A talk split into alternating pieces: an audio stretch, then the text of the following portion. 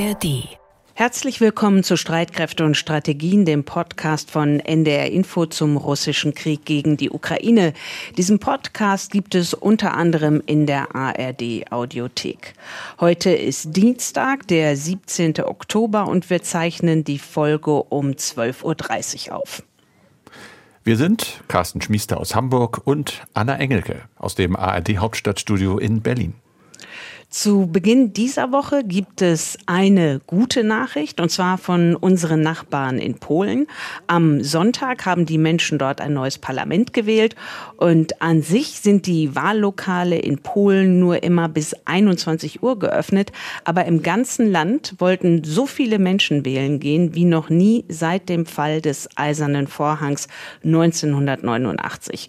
Und eine Wahlhelferin, sie heißt Jolanta, die war deshalb zusammen mit ihrem Team im Westen Warschaus noch bis nach Mitternacht in ihrem Wahllokal. Ich danke den Wählerinnen und Wählern, die so geduldig gewartet haben. Danke, liebe Landsleute. Natürlich auch denen, die uns mit Essen und Trinken versorgt haben. Das war eine unvergleichbare Wahl. Das lässt sich kaum beschreiben.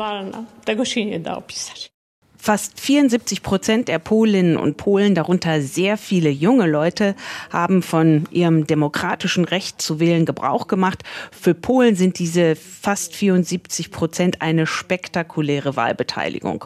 Und die Chancen stehen gut, dass nach acht Jahren der europakritischen Peace-Regierung künftig eine Koalition in Warschau regiert, die Europa zugewandter ist. Bei dem östlichen Nachbarn Polens, der Ukraine, Ukraine führt das vermutlich zu einem gewissen Aufatmen. Polen ist zwar ganz klar einer der wichtigsten Unterstützer der Ukraine, aber seit diesem Sommer ist der Ton zwischen der Regierung in Warschau und der in Kiew doch deutlich gereizter geworden. Und es ist gut möglich, dass sich das Verhältnis zwischen den beiden Hauptstädten Kiew und Warschau mit einer neuen Regierung in Polen verbessert. Und positive Nachrichten. Die kann die Ukraine derzeit wirklich gut gebrauchen. Die Gegenoffensive läuft, aber sie läuft weiterhin zäh. Auf die Lage in der Ukraine schauen wir auch in der heutigen Ausgabe von Streitkräfte und Strategien. Und außerdem gucken wir auf die Folgen, die der Krieg in Israel für die Ukraine haben kann. Und inwieweit sich der russische Präsident Putin über diese Entwicklung im Nahen Osten freut. Darüber sprichst du, Carsten, mit einem früheren Kollegen von uns. Mit wem? Ja, mit einem lieben Kollegen, den viele Hörerinnen und Hörer als Zuschauerinnen und Zuschauer wahrscheinlich eher kennen, nämlich mit Udo Lilischkis. Der war langjähriger Korrespondent in Moskau. Und wir beide, wir waren ja auch mal in Washington auch eine Zeit lang zusammen und Udo war damals auch da. Da haben wir uns persönlich kennengelernt. Ein sehr kompetenter, sehr auch meinungsstarker Mensch. Wir werden es gleich hören. Und dort, wo wir beide Udo kennengelernt haben, dort in Washington, da hat sich an diesem Wochenende der amerikanische Präsident zu Wort gemeldet. Und zwar hat Joe Biden erneut keinen Zweifel daran gelassen, die USA stehen hinter Israel. Die USA stehen hinter den Menschen in Israel, die immer noch mit Raketen von Hamas-Terroristen aus dem Gazastreifen beschossen werden. Und US-Präsident Biden sagte in der CBS-Sendung 60 Minutes am Sonntag, Look, there's a fundamental difference. Es gibt einen fundamentalen Unterschied. Israel macht Jagd auf eine Gruppe von Menschen, die sich so barbarisch verhalten hat, dass es dem Holocaust entspricht. Und deshalb denke ich, Israel muss reagieren. Die Israelis müssen die Hamas jagen. Die Hamas ist ein Haufen Feiglinge. Sie verstecken sich hinter Zivilisten. Sie haben ihre Hauptquartiere in Gebäuden von Zivilisten. Aber in dem Maße, in dem sie es vermeiden können, bin ich zuversichtlich, dass die Israelis alles in ihrer Macht Stehende tun, um das Töten unschuldiger Zivilisten zu vermeiden.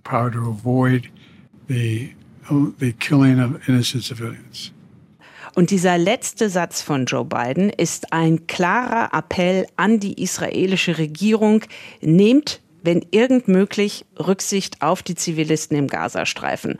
Und außer dem US-Präsidenten haben das in den vergangenen Tagen auch der amerikanische Außenminister Blinken und der US-Verteidigungsminister Lloyd Austin gesagt und diese Botschaft so klar an die Israelis formuliert. Beobachtern zufolge ist es mutmaßlich auch auf das Drängen der USA zurückzuführen, dass das israelische Militär seine Bodenoffensive im Gazastreifen nicht am vergangenen Wochenende begonnen hat. Aber es ist und bleibt schwierig, die Hamas-Terroristen töten und gleichzeitig die Zivilisten im Gazastreifen verschonen. Die deutsche Außenministerin Annalena Baerbock von den Grünen hat das als Dilemma bezeichnet, ein Dilemma, dem man sich stellen müsse. Der Kanzler ist als erster europäischer Regierungschef in Israel ein klares Zeichen der Unterstützung. Und wie die weitere Unterstützung für Israel aussieht, auch darum geht es in unserer heutigen Folge.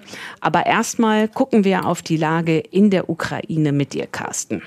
Ja, und da gibt es Anzeichen verstärkter russischer Angriffe, ob das jetzt schon unter dem Eindruck der Terroranschläge war nach dem Motto, jetzt können wir, das weiß ich nicht, aber der britische Geheimdienst stellt das fest, auch das Institute for the Studies of War. Im Twitter liest man sehr, sehr viel darüber, auch in anderen Medien, in amerikanischen Zeitungen.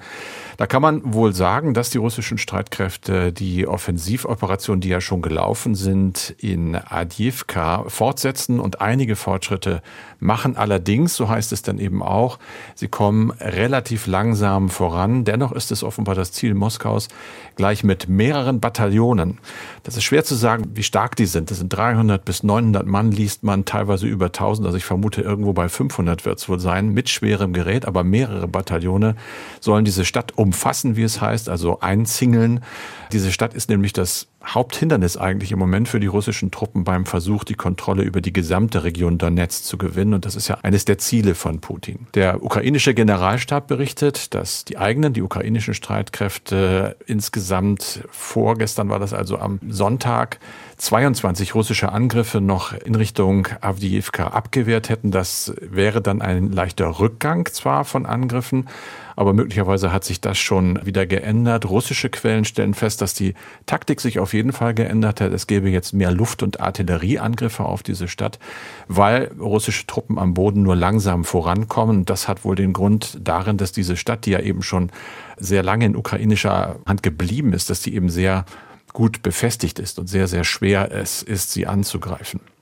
Während eines Treffens zur operativen Lage in der Ukraine hat äh, der russische Verteidigungsminister Shoigu allerdings gesagt, dass die russischen Streitkräfte ihre taktischen Positionen verbessert hätten und dass die russische, jetzt ist es wichtig, aktive Verteidigung entlang der Front auch in der Nähe von Avdiivka weitergehe. Das ist eine Wortwahl, die international aufhören ließ, denn bislang war offiziell immer von einer Offensive die Rede, jetzt also in Anführungsstrichen nur noch aktive Verteidigung. Und die Ukraine, ist sie dann jetzt nur in der Defensive? Nein, das ist sie natürlich nicht. Die Front ist ja riesig lang, viele hundert Kilometer. Da gibt es verschiedene Brennpunkte. Wir hören und lesen, dass ukrainische Streitkräfte die Offensivoperationen, die eigenen in der Nähe von Bachmut fortgesetzt haben. Auch in Oblast Saporischia wird weiter angegriffen. Da läuft die Gegenoffensive, aber wie du ja am Anfang gesagt hast, eben langsam, klar, sehr mühsam. Der ukrainische Generalstab berichtet auch, dass es Offensivoperationen Richtung Melitopol gibt und Bachmut. Und dazu sagen russische Quellen, dass auch in Avdiivka durchaus die Ukrainer nicht nur dabei sind, die Stadt zu verteidigen, sondern auch zu versuchen, mit Entlastungsangriffen sozusagen die russische Seite weiter zu schwächen. Und dann gibt es noch am westlichen und nordwestlichen Stadtland von Verbove, das ist südöstlich von Zaporischia, ukrainische Angriffsmaßnahmen, aber die sind alle wohl nicht besonders erfolgreich. So kurz zur militärischen Lage, Anna, aber wir sind ja in dieser Zeit sozusagen an zwei Brennpunkten, auch mental und mit all unseren Recherchemöglichkeiten. Du hast dich in den letzten Stunden und Tagen sehr um die Lage in Israel im Gazastreifen gekümmert und da geht es zum Beispiel auch um die Frage, wie sieht es eigentlich aus mit deutscher Hilfe?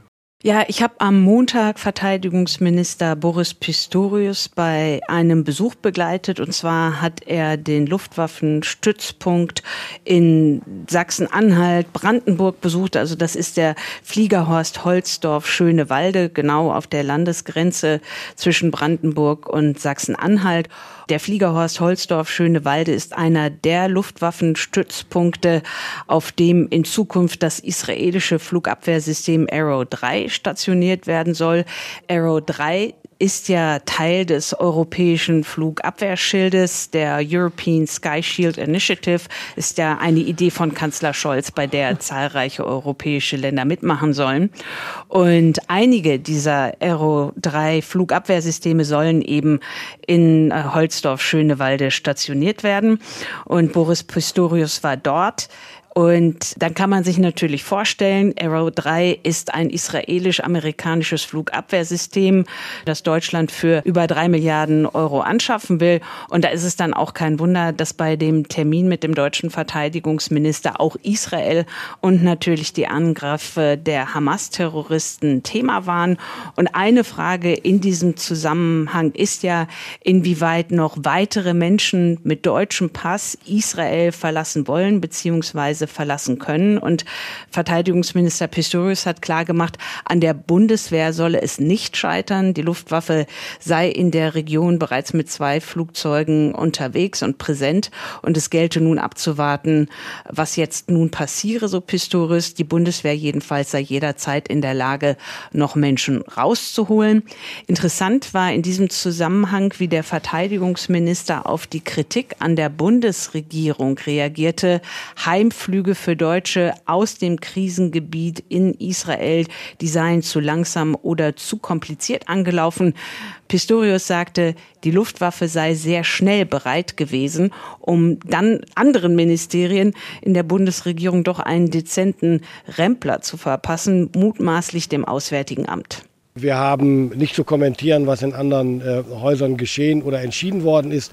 Wir sind gewissermaßen das Taxiunternehmen wenn ich das mal so salopp formulieren darf, äh, und waren, standen jederzeit bereit und haben dann getan, was zu tun war, als wir dazu aufgefordert wurden. Ich kann nicht erkennen, Stand heute, dass Menschen, die raus wollten, nicht rausgekommen sind. Und ich glaube, darauf kommt es äh, letztlich an. Bei diesen Rausfliegern geht es ja um Hilfe für deutsche Staatsbürger. Aber wie sieht das aus mit der Hilfe des deutschen Staates für Israel? Da geht es jetzt zunächst um die bewaffnungsfähige Aufklärungsdrohne vom Typ Heron und von der hat die Bundeswehr insgesamt fünf geleast und an zweien von denen hat Israel Interesse, so Verteidigungsminister Pistorius. Wir haben eine konkrete Anfrage zu den Heron-Drohnen. Äh, die sind geleast von dem israelischen Hersteller. Sie stehen in Israel, weil wir dort die Ausbildung betreiben. Und wir haben selbstverständlich äh, zur Freigabe für zwei Heron-Drohnen die, äh, die Zustimmung erteilt. Weitere offiziell bestätigte Anfragen gibt es nicht. Es war ja in der vergangenen Woche kurz die Rede davon, dass Israel bei der Bundesregierung auch um Munition für seine Kriegsschiffe nachgefragt habe. Diese Schiffe sind aus deutscher Fertigung. Und da sagte aber der Verteidigungsminister, das sei nur eine inoffizielle Anfrage gewesen was wir tun intern. Wir prüfen natürlich jetzt schon, was wir im, im Falle einer Anfrage konkreter Art äh, zusagen können, was wir zusagen wollen, was wir zur Verfügung stehen haben. Das alles versucht man zu antizipieren. Aber am Ende kommt es darauf an, was nachgefragt wird. Medizinische Unterstützung in verschiedenen Bereichen haben wir bereits angeboten. Äh, aber das ist bislang auch noch nicht abgefragt worden. Also Sie sehen daran, wir sind in engem Austausch. Und zwar Boris Pistorius mit seinem israelischen Kollegen Galland und Kanzler Scholz mit dem israelischen Premier Netanyahu. Wenn wir jetzt alle mal nach Israel schauen, in den Nahen Osten, was bedeutet das für die Unterstützung der Ukraine, also auch für die deutsche Unterstützung der Ukraine? Ja, das ist ja eine Frage, die wir uns in unserem Podcast stellen, seitdem es die Terrorattacken, die Terrorangriffe der Hamas auf Israel gegeben hat. Und wir haben schon in unserer Folge vom vergangenen Freitag darüber gesprochen, als es um das NATO-Verteidigungsministertreffen in Brüssel ging. Das war ja am vergangenen Mittwoch. Und da war ja zum ersten Mal auch der ukrainische Präsident Zelensky dabei. Und darauf hat sich dann Verteidigungsminister Pistorius Pistorius bezogen, als ich ihn nach der Zukunft der deutschen Unterstützung für die Ukraine gefragt habe. Dass man sich in dieser Situation Sorgen darüber macht, dass die Aufmerksamkeit sich, wie soll ich sagen, verteilen könnte auf zwei Konfliktherde in dieser Form, ist naheliegend. Alle Verbündeten, alle Verteidigungsminister haben aber keinen Zweifel daran gelassen, dass sie weiter zur Unterstützung der Ukraine stehen. Und das muss auch der Anspruch sein. Wir werden sehen, wie das weitergeht. Die Unterstützung der Ukraine wird sicherlich auch davon abhängen, wie lange der Krieg in Israel insgesamt dauert. Der amerikanische Präsident Joe Biden hat übrigens in dem CBS-Interview vom Wochenende die Frage nach der weiteren US-Unterstützung für die Ukraine regelrecht weggewischt. Er sagte wörtlich und sehr selbstbewusst, meine Güte, wir sind die Vereinigten Staaten von Amerika, die mächtigste Nation in der Geschichte der Welt. We're the United States of America, for God's sake. The most powerful nation in the history, not in the world, in the history of the world. The history of the world.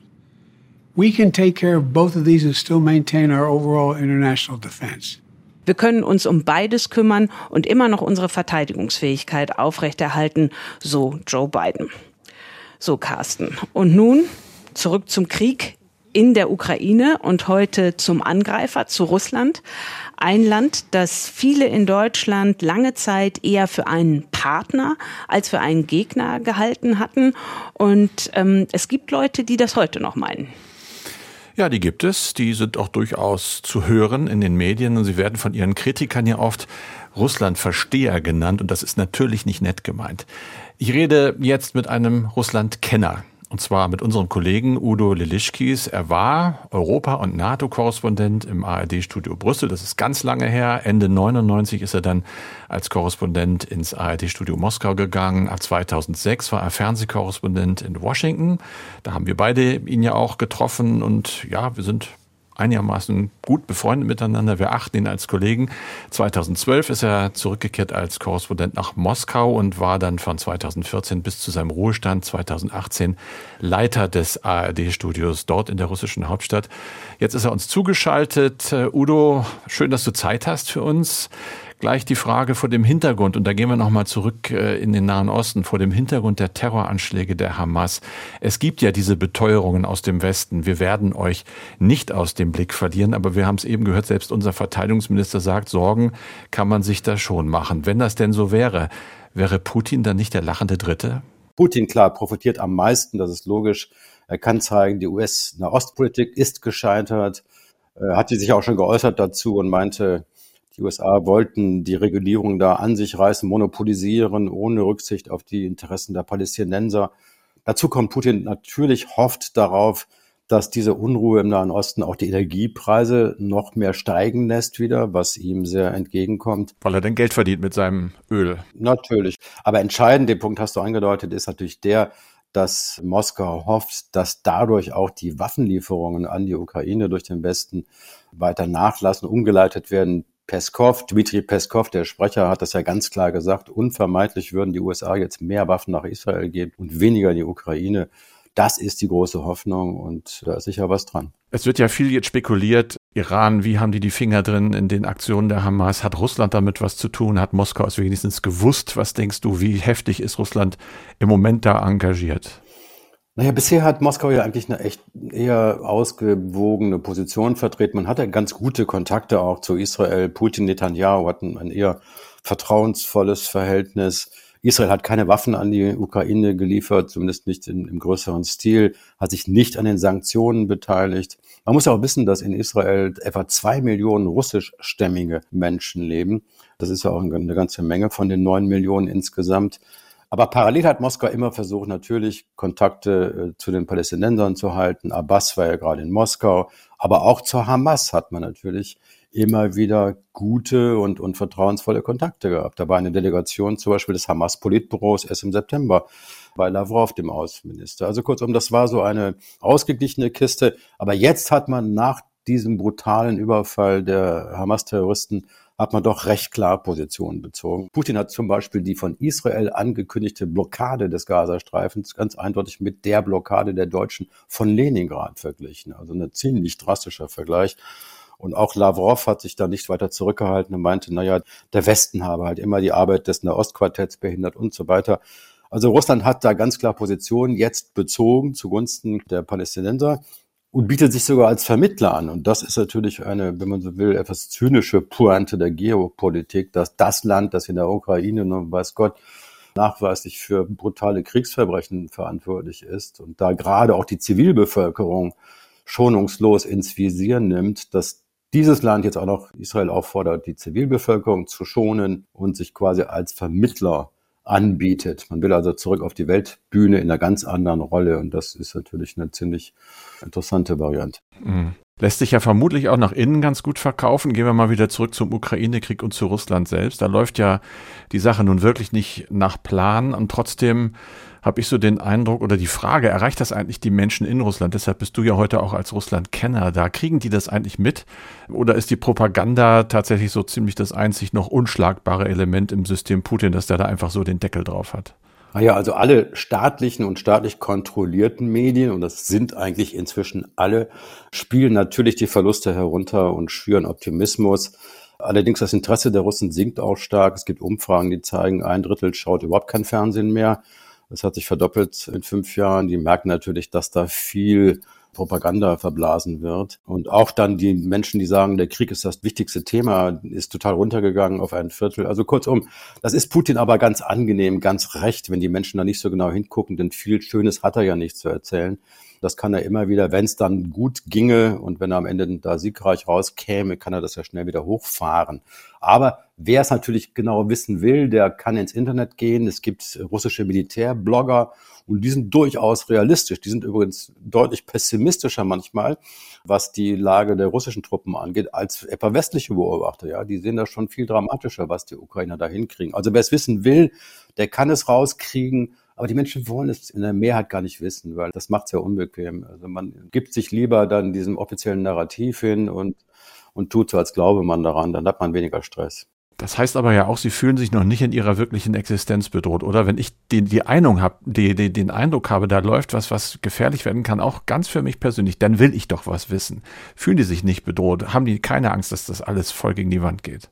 Doch, die Ängste sind natürlich da und das ist ja auch sehr interessant.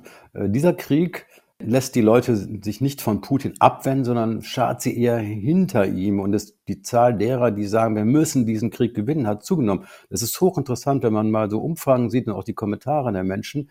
Da sagen viele, naja, das war schon ein Fehler, den Krieg anzufangen. Aber jetzt müssen wir ihn gewinnen. Einige sagen auch ganz klar, ich will doch nicht jetzt Jahrzehnte Reparationen zahlen. Und alle spüren natürlich, dass man weltweit in die Rolle des, des brutalen Parias gerutscht ist und irgendwie ist die Hoffnung, aber wenn wir aus dem Ding mit einem Sieg herauskommen, Siegern verzeiht man dann. Das ist so ein bisschen hat das auch von Zweiten Weltkrieg und Stalin. Ja? Ein brutaler Schlechter, der da viele Millionen sinnlos verheizt hat, aber er hat das Ding gewonnen und dann wurde vieles verziehen. Und das ist so ein bisschen die subkutane Hoffnung, die viele Russen haben.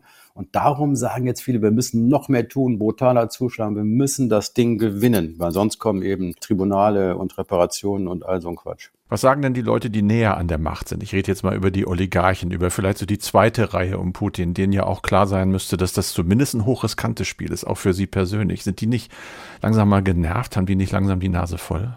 Es sind zwei Dinge. Wie fühlen Sie und was sagen Sie? Es gibt ganz wenige, die Kritik üben. Das sind aber meist die, die schon im Ausland sind und nicht mehr in Russland sind.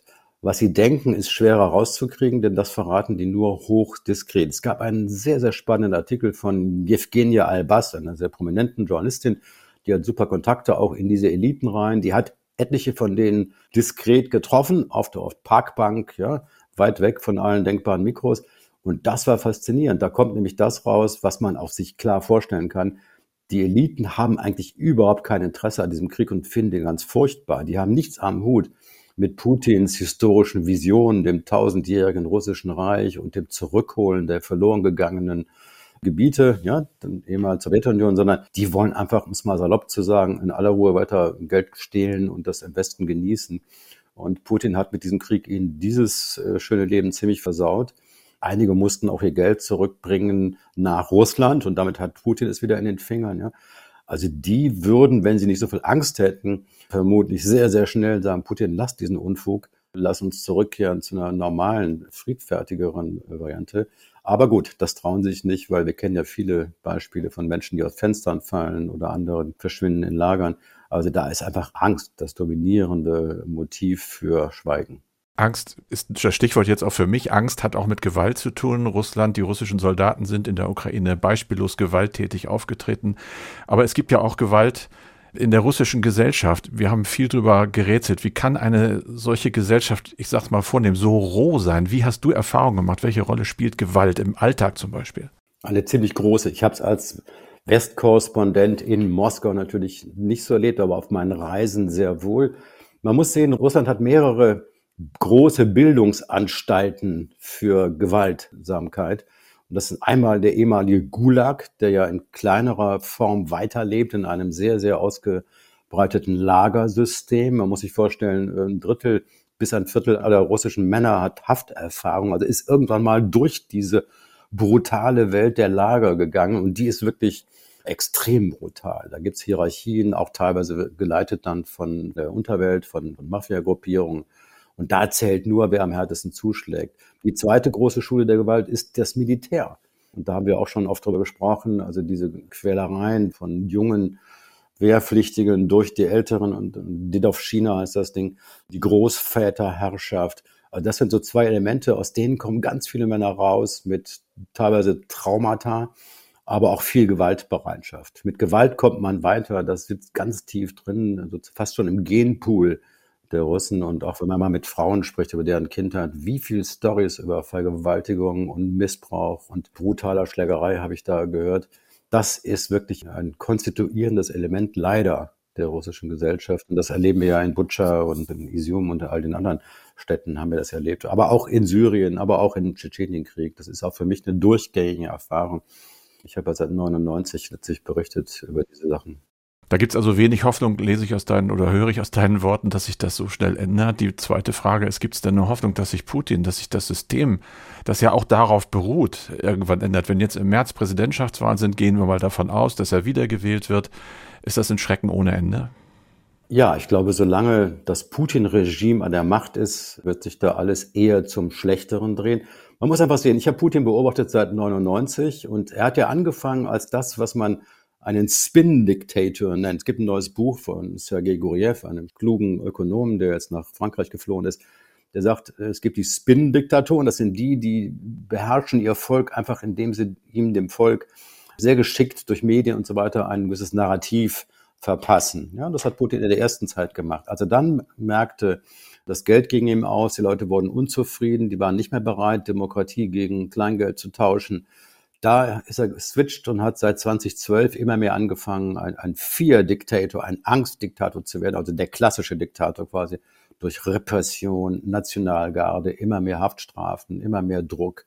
Und inzwischen ist das natürlich extrem geworden. Das hat sich immer weiter, das ist wie ein Kontinuum, immer weiter entwickelt und da kommt er nicht mehr von weg. Also Putin hat jetzt eine richtige Kriegswirtschaft eingeführt, was übrigens auch teilweise erklärt, warum die, die Ökonomie noch halbwegs funktioniert. Aber die Repression ist inzwischen flächendeckend. Also das geht ziemlich stramm in Richtung Nordkorea. Das wird sich auch nicht ändern. Wie soll er davon wegkommen wieder? Das kann sich nur ändern durch eine krachende Niederlage, die dann auch ihn und seinen Status, seine heldenhafte äh, Position untergräbt. Darauf kann man hoffen. Und das wäre dann quasi ein wirklicher Kollaps des Systems und dann vielleicht die Chance auf eine Art Reset aber ein langer Weg. Ich würde nicht auf übermorgen tippen. Das ist meine abschließende Frage. Irgendwann wird ja auch dieser Ukraine-Krieg mal vorbei sein. Nach allem, was man im Moment sieht, mit keinem klaren Sieg für die eine oder die andere Seite, also mit irgendeinem Kompromiss, der uns allen nicht gefallen wird, aber eventuell denn deiner Argumentation folgend für Putin ja Folgen haben könnte, dahingehend, dass es keinen Putin mehr gibt. Und wenn man mit Freunden und Nachbarn hier drüber redet, höre ich ganz oft, naja, und wer weiß, was dann kommt, vielleicht wird's ja alles noch schlimmer. Oder auch anders. Was meinst du, gibt es zumindest eine Chance auf ein anderes Russland, mit dem irgendwann Zusammenarbeit wieder denkbar wäre? Wie gerade beschrieben, ich glaube, und da bin ich ja nicht alleine, das sagen sehr, sehr viele Menschen, die Russland gut kennen, die einzige Chance ist ein Kollaps, ist eine Niederlage des Putin-Regimes. Und da versagen wir als Europäer und als Westen natürlich gerade historisch und beschämend. Man, allein die Europäer, die EU hat siebenmal die Wirtschaftskraft Russlands, die USA nochmal sieben so viel. Und trotzdem ist das, was wir da an Waffen liefern, so beschämend gering. Nehmen wir nur mal jetzt die Kanzlerentscheidung, Taurus nicht zu liefern, immer noch nicht, obwohl das so entscheidend wäre, um die Krim in den Griff zu kriegen. Und die Krim ist der Schlüssel für den ganzen Krieg. Also seit 600 Tagen haben wir diesen Krieg. Und obwohl wir wissen, dass da ein Trump oder eine Art Trump-Kopie in einem Jahr in den USA siegreich sein könnte und damit auch die Ukraine-Hilfen unter Umständen dramatisch runterfährt, machen die Europäer nichts. Ich sehe keine Krisensitzungen. Was machen wir denn, wenn? Können wir verdoppeln? Können wir die Rolle der USA halbwegs ausgleichen? Also es ist wirklich für mich ein kaum nachvollziehbares Versagen Und leider spielt Berlin da auch eine ziemlich traurige Vorreiterrolle. Insofern hat Putin da ja offenbar den richtigen Gedanken gehabt, indem er ganz klar ja setzt auch darauf, dass wir irgendwann mürbe werden, dass der Westen mürbe wird. Das ist ja das, was einen auch so verzweifelt macht. Er hat ja immer gesagt, der Westen ist letztlich das zum Untergang verdammte, dekadente System voller Egoisten. Ja, er ergötzt sich an Schwulenparaden und so weiter. Wir sind aber die heroische historisch bewusste, überlegene Kultur. Bei uns opfert sich der Einzelne für das große Ganze. Wir sind keine Egoisten und, und Opportunisten, sondern wir sind bereit, für das große Ganze zu sterben. So. Aber den Westen als ja unfähiges, schwer, schwer auf die Beine kommendes dekadentes System zu beschreiben, ja, man muss fast sagen, man hat manchmal das Gefühl, das Beschämende, da ist er nicht ganz, ganz falsch. Aber es gibt natürlich auch die Zusammenrückbewegung, also die Gegenbewegung. Die NATO ist enger zusammengerückt. Es ist ja nicht alles auseinandergefallen, sondern zumindest zunächst einmal auch ganz gut zusammengekommen. Die Angst ist jetzt ja, wie lange hält diese Einigkeit, oder? Ja, ja, und ist diese, diese Einigkeit groß genug und mutig genug? Ich meine, natürlich, du hast völlig recht, die NATO hat sich zusammengerappelt. Also wer das angesichts so einer Gefahr nicht tut, der hätte aber auch ein Problem, sage ich mal. Aber wenn man auf die Waffenlieferungen guckt, ich meine, wir haben 200 Milliarden allein Berlin ausgegeben für den Doppelwumms, ja, damit Autofahrer an Tankstellen nicht so laut weinen oder, oder Mieter beim Empfang der, der Heizkostenrechnung da haben wir wirklich was Großes getan. Ich meine, damit verglichen ist das, was wir der Ukraine zukommen lassen, in so einer historisch wirklich zentralen Situation, nach meiner Wahrnehmung absolut lächerlich. Ja, das ist kein Doppelwumms, kein Einfachwumms, das ist überhaupt kein Wumms. Und wir zögern sogar aus Angst davor, ihnen wichtige Waffen zu geben. Nochmal, Taurus wäre entscheidend, um die Krim zu kriegen. Ja, also all das macht einen doch eher nicht so fröhlich und zuversichtlich. Tja, Udo, Optimist zu sein ist im Moment, glaube ich, ein bisschen schwierig, aber vielleicht schaffen wir es trotzdem, dann eben sehr irrational. Vielen Dank für das Gespräch mit dir. Das war Udo Lelischkis, langjähriger ARD-Korrespondent in Moskau, ausgewiesener Russland-Kenner und auch Buchautor. Sehr zu empfehlen sein Buch Im Schatten des Kreml, unterwegs in Putins Russland, wo er viel schreibt über seine Reisen. Und da lernt man dann mal eine Seite Russlands kennen, von der man im Moment gar nicht mehr viel mitbekommt. Und dann noch ein Hinweis in eigener Sache. Am übernächsten Freitag, das ist der 27. Oktober, da sprechen wir mit dem Verteidigungsminister Boris Pistorius. Das ist eine Kooperation mit dem Helmut Schmidt Haus in Hamburg. Und wir sind verabredet. Jetzt kann es natürlich beim Verteidigungsminister immer mal sein, dass was dazwischen kommt. Aber wir gehen jetzt erstmal nicht davon aus. Und wir stellen auch gerne einige Fragen von euch und von Ihnen an den Verteidigungsminister. Schreibt uns, schreiben Sie uns eine Mail, was Sie gerne von Boris Pistorius wissen möchten. Und zwar an die übliche Mailadresse streitkräfte.ndr.de. Und morgen, also am Mittwoch, gibt es hier bei Streitkräfte und Strategien noch was Besonderes, nämlich eine Sonderfolge über den Nahen Osten. Und wer heute schon und jetzt mehr hören will, dem empfehlen wir 11KM, das ist der Tagesschau-Podcast. Die ARD-Reporterin Sophie von der Tann war mit dem Team über die letzten Tage per Sprachnachricht in Kontakt und schildert, was sie in Israel beobachtet. Es ist 22 Uhr. Ich sitze wieder im Bunkerraum weil gerade die Sirenen losgingen und ich habe auch gerade gehört, wie das Raketenabwehrsystem der Iron Dome zwei Raketen abgefangen hat. Zumindest hier direkt, wo ich bin, konnte ich das hören. Wie weit die jetzt weg waren, kann ich schwer einschätzen. Puh. Bisher waren die Nächte in Tel Aviv bei mir hier ruhig. Im Süden vom Land ist es komplett anders. Da sind dauernd, da ist dauernd Raketenalarm. Ich habe das auch schon mitbekommen. Ähm, mal gucken, wie das jetzt heute Nacht wird. Das ist die ARD-Reporterin Sophie von der Tann im Tagesschau-Podcast 11KM. Und da war ich übrigens am Montag zu Gast und habe über Drohnen in der Ukraine gesprochen. Und den Link zu dem Podcast, den packen wir in die Show Notes. Und das sind die Informationen, übrigens die Show Notes, die unter jeder Folge in jedem Podcast-Player stehen. Einfach draufklicken und anhören. Und das war's dann für diesen Podcast mit Anna Engelke und Carsten Schmiester. Sollten Sie Solltet ihr weitere Fragen, Anregungen oder Kritik haben, immer her damit genau wie die Fragen an den Verteidigungsminister. Die Mailadresse ist streitkräfte.ndr.de. Arm und trotzdem. Ein Podcast von Enjoy vom NDR. Über Geld spricht man nicht Tja, und über Armut erst recht nicht. Das wollen wir jetzt ändern. Wir sind Steffi Kim und Falk Schacht und in unserem neuen Podcast sprechen wir mit unseren Gästinnen darüber, wie es wirklich ist, in Armut aufzuwachsen und was das für den weiteren Lebensweg bedeutet. Dafür haben wir mit Marcel Jansen, Janine Ullmann und vielen anderen bekannten Menschen über ihre Kindheit in Armut gesprochen. Wir sind alle in Armut aufgewachsen und trotzdem sprechen wir jetzt darüber. Ab sofort in der ARD Audiothek und überall, wo es Podcasts gibt.